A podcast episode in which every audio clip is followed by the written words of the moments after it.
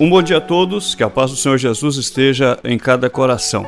Eu quero falar com os nossos queridos ouvintes sobre um tema muito interessante, muito especial. Está registrado no capítulo 4 da primeira carta do apóstolo Paulo aos Tessalonicenses, no versículo 13, as seguintes palavras: Não quero, porém, irmãos, que sejais ignorantes acerca dos que já dormem, para que não vos entristeçais como os demais que não têm esperança. O mesmo apóstolo Paulo, em uma ocasião, ele disse que o último inimigo do homem a ser vencido seria a morte.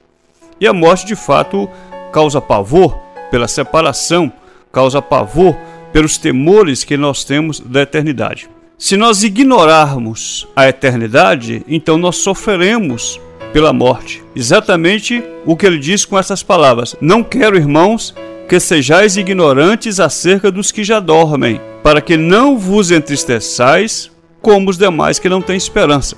O que nós entendemos é que se nós ignorarmos a ressurreição dos mortos, se nós ignorarmos a existência dos céus, se nós ignorarmos a possibilidade de uma eternidade com Deus, então nós sofreremos muito mais do que deveríamos sofrer pela separação da morte. É evidente que Paulo não está questionando ou não está corrigindo ou repreendendo o fato das pessoas entristecerem pela perda de um ente querido. Evidentemente que não. Esta separação temporária pode nos causar sofrimentos e angústias, inevitavelmente.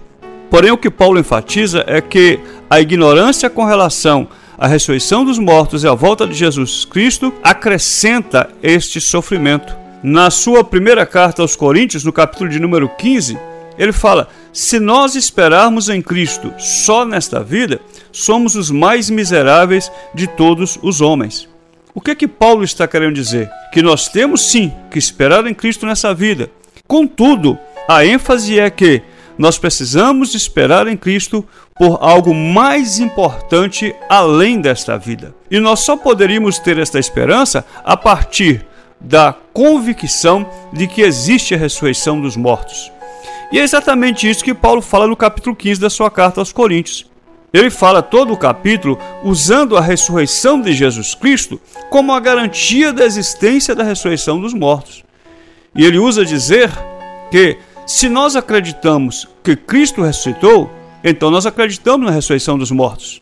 Se não acreditamos que Cristo ressuscitou, então não acreditamos na ressurreição dos mortos. E se nós não acreditamos na ressurreição dos mortos, é vã a nossa fé é vã a nossa pregação. A nossa esperança fica sem sentido. Se nós acreditamos na ressurreição de Jesus Cristo como primícia dos que dormem, esta é uma garantia que nós temos que existe ressurreição.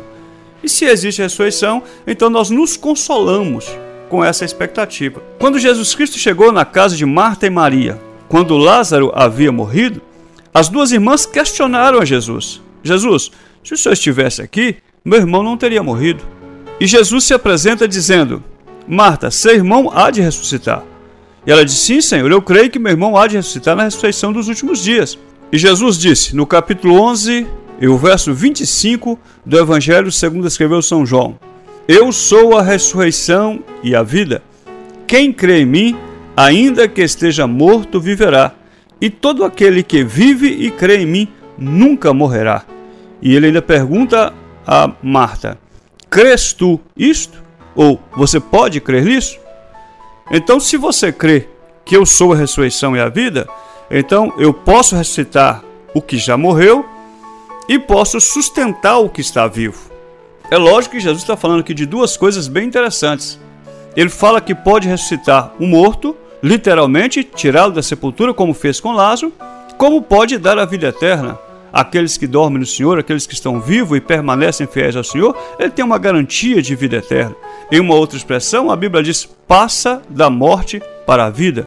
A cessação da continuidade da existência aqui na terra é uma passagem para a vida eterna. Inevitavelmente, todos passarão para a vida eterna. Temos uma garantia de que a nossa eternidade não é aqui na terra.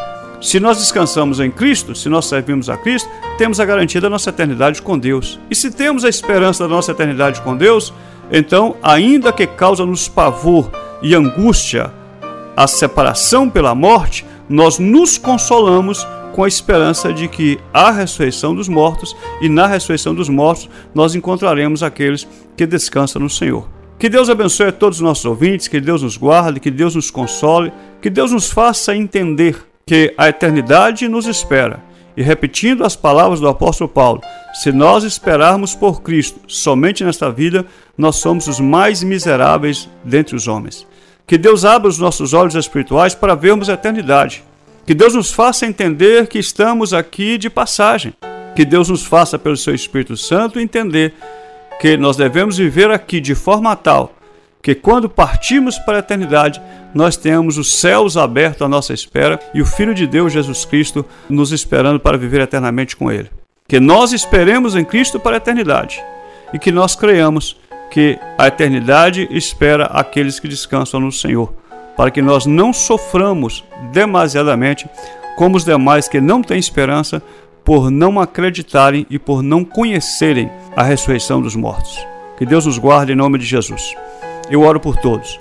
Meu Pai, em nome de Jesus, me coloco diante de Ti, clamando pelo consolo do Teu Espírito Santo, por aqueles que hoje lamentam e choram a perda de um ente querido. O Senhor é o único que pode consolar. As nossas palavras, por mais seletas que sejam, não são poderosas o suficiente para penetrar no coração de cada um, mas o Teu Espírito tem essa capacidade. Então penetre agora em cada mente, em cada coração e, em meio à dor, dê o consolo da esperança da vida eterna. Aumente nossa fé para que creiamos nestas palavras e nos consolemos. Em nome de Jesus. Amém. Quando a palavra de Deus penetrar em seu coração. Você ouviu Palavra Viva. Apresentação: Pastor Wellington Alves.